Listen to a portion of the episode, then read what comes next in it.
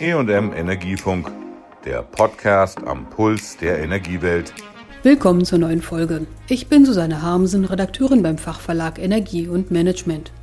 Heute geht es um den Weg zu grüner Fernwärme für Berlin. Der Versorger Vattenfall investiert bis 2030 3 Milliarden Euro, kündigte er im Sommer 2023 an. Damit sollen bis in sieben Jahren 40 Prozent der Wärme aus erneuerbaren Quellen klimafreundlich erzeugt werden. Das ist ehrgeizig, weil aktuell nur 7,5 Prozent der Energie aus Abwärme, Biomasse oder Biogas stammen. Ohne Wärmewende keine Energiewende, erläuterte der Vorstandsvorsitzende der Vattenfall Wärme Berlin, Christian Feuerherd. Warum weder Vattenfall noch andere früher das Erdgas ersetzen wollten, begründete Vertriebsleiterin Susanne Hunecke mit einem Rückblick. Letztendlich ist es aber so, dass wir einen gesellschaftlichen Konsens hatten für Erdgas als Brückentechnologie zur Ablösung der Kohle, der sich natürlich durch die Ereignisse in der Ukraine nochmal massiv verändert und, und ja, in Frage gestellt wurde. Wir waren damals 2019 teilweise bei 5 Euro pro MWH. Hätten wir da mit diesen Investitionen das argumentiert, dann hätten wir, glaube ich, andere Diskussionen gehabt. Weniger mit dem Blick auf Versorgungssicherheit, aber nach Bezahlbarkeit. Und ich glaube, das ist immer die Relation. Wir arbeiten im Kostendreieck Versorgungssicherheit, Bezahlbarkeit und Klimaschutz und irgendwo da drin müssen wir uns bewegen. Das sieht man, dass wir auch im Gas jetzt nochmal wirklich versuchen runterzukommen. Aber ich denke, das gilt nicht nur für die Wärmenetzbetreiber, dass Erdgas heute ein viel größeres Fragezeichen hat als noch vor drei Jahren. Ich würde sagen, wir sind gut mit dabei. Wir haben einen klaren Plan bis 2030 und 40 Prozent ist erstmal auch eine Hausnummer. Für die beschleunigte Wärmewende mit weniger Erdgas setzt das Unternehmen nun auf einen breiten Technologie- und Brennstoffmix aus Power to Heat, Abwärmenutzung durch Großwärmepumpen, Wärmespeicherung, nachhaltige Biomasse, thermische Abfallverwertung, Geothermie sowie moderne Gaskraftwerke, die wasserstoff-ready geplant werden. In naher Zukunft soll zunächst mehr Biomasse in die Wärmekessel, plant das Unternehmen, erläuterte Marco Voss, Leiter Systementwicklung der Vattenfall Wärme. Also die Biomasse ist für uns deshalb so wichtig, weil es ein lagerfähiger Brennstoff ist. Also wir können auch im Winter Lagerung aufbauen und damit die Versorgungssicherheit gewährleisten. Ja, weil Strom kann ja auch mal sehr, sehr teuer werden oder zu Ausfällen kommen und Verknappungssituationen eintreten und wir können eben mit der Biomasse ein wenig Vorsorge leisten für kalte Tage und kalte Perioden und können ihn lagern. Die Biomasse soll aus der Landschaftspflege in den Parks der Stadt kommen, aus Waldrestholz und aus Schnellumtriebsplantagen im brandenburgischen Umland. Das Land Berlin ist einer der größten Waldbesitzer in Deutschland, sucht aber auch im umliegenden Land Brandenburg nach Heizmaterial, beschrieb Voss.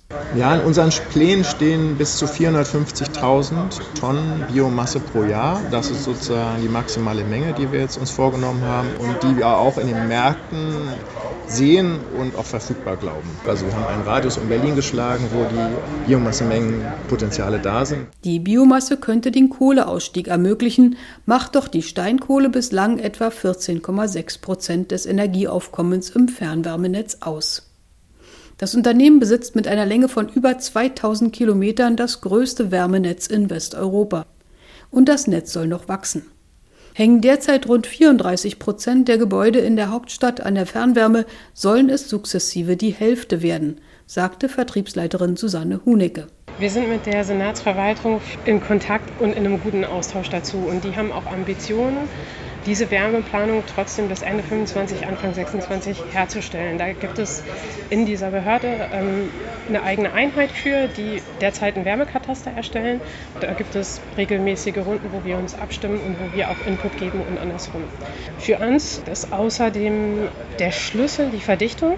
Und Verdichtung heißt, dass ich nicht noch zusätzliche komplett neue Gebiete erschließe, sondern eben da, wo schon Trassen in der Straße liegen, noch den Hausanschluss hinsetze. Und da sehen wir insbesondere in drei Stadtteilen, das ist Spandau, Schöneberg und Prenzlauer Berg, eben dieses Potenzial, dass wir da noch erheblich mehr Wärme absetzen und Wohnungen versorgen. Und da ist auch wichtig zu wissen, dass Fernwärme wirtschaftlich tatsächlich auch nur da Sinn macht, wo ich eine hohe Wärmedichte habe. Einfamilienhausgebiete oder so, da kriegen wir auch wahnsinnig viele Anfragen und natürlich würden wir auch da gerne versorgen. Aber es wird spezifisch dann zu teuer. Dafür wünscht sich der Fernwärmeversorger eine gesetzliche Regel, nach der das Angebot auch genutzt werden muss, wo es vorhanden ist, sagte der Vorstandsvorsitzende. Christian Feuerherd. Ich würde mir wünschen, dass wir es schaffen, Gebäude an das Fernwärmesystem da anzuschließen, wo eine Fernwärme auch verfügbar ist. Und ich würde mir wünschen, dass wir relativ schnell Gebäude äh, mit Wärmepumpen ausstatten, da wo es das Gebäude einerseits hergibt, aber andererseits auch das Stromnetz. Das gemeinsam zu denken, ist Aufgabe auch der kommunalen Wärmeplanung. Das ist ein Thema, mit dem wir heute schon unterwegs sind und ganz eng auch zusammenarbeiten mit den Senatsverwaltungen, um das Thema hier zu beschleunigen und zum Forschen zu verhelfen. Eine wichtige Energiequelle soll künftig unvermeidbare Abwärme werden. Schon heute gewinnt Vattenfall etwa 6 Prozent der Energie daraus. Dieser Anteil soll deutlich steigen.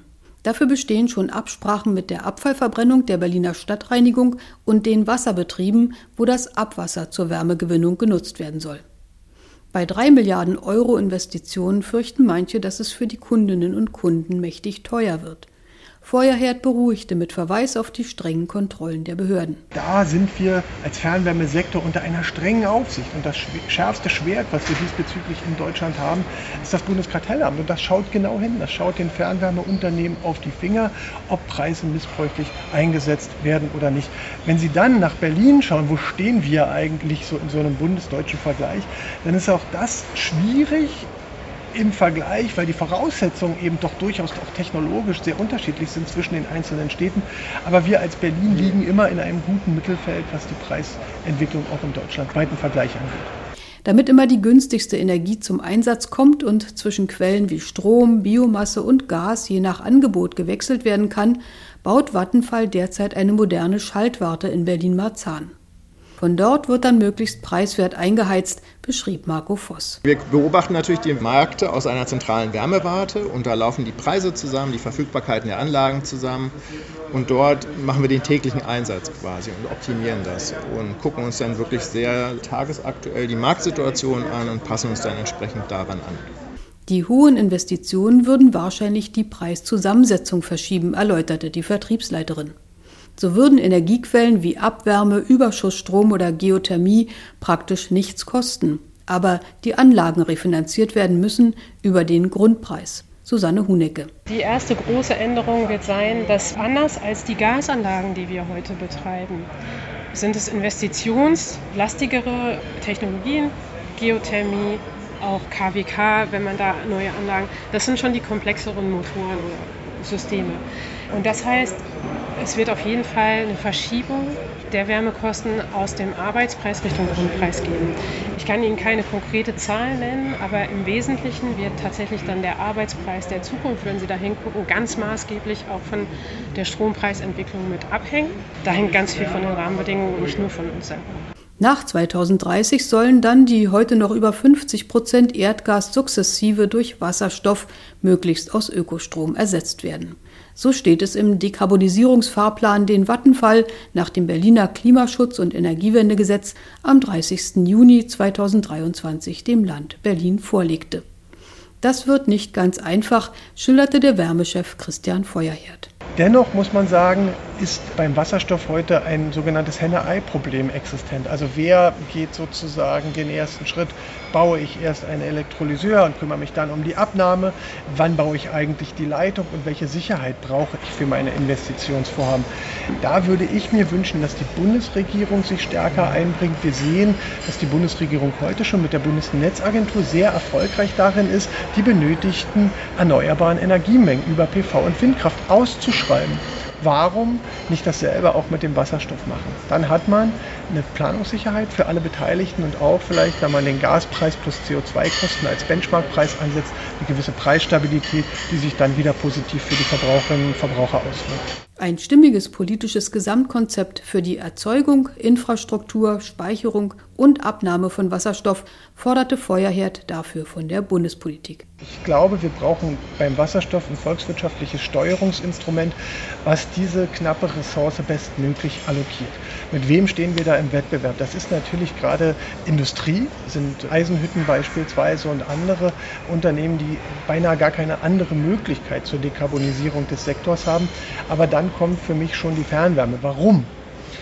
Wasserstoff ist ja ein Speichermedium und der Wasserstoff wird deswegen benötigt, weil wir das deutsche erneuerbare Energiesystem deutlich überbauen werden. Das heißt also, wir werden sehr viel mehr installierte erneuerbare Leistung in den nächsten Jahren haben, als wir faktisch eine Abnahme haben. Das liegt daran, dass diese erneuerbaren Energiemengen nicht immer zur Verfügung stehen. Die fluktuieren und es gibt eine Phase der sogenannten Dunkelflaute.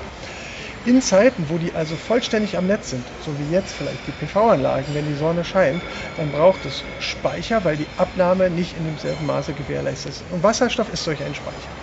Und wenn man sich jetzt Wasserstoff vorstellt als den Stoff, der dann, wenn es dunkel ist und kein Wind weht, auch für eine klimaneutrale Energieversorgung zur Verfügung zu stellen, dann landet man unweigerlich in einem Kraftwerk. Und da sage ich, Wasserstoff sollte dann nicht nur zur Spitzenlast eingesetzt werden, sondern dieser Brennstoff sollte bestmöglich ausgenutzt werden und bestmöglich wird Wasserstoff in einem Kraft-Wärme-Kopplungsprozess, im KWK-Prozess ausgenutzt und den gibt es nur in der Fernwärme.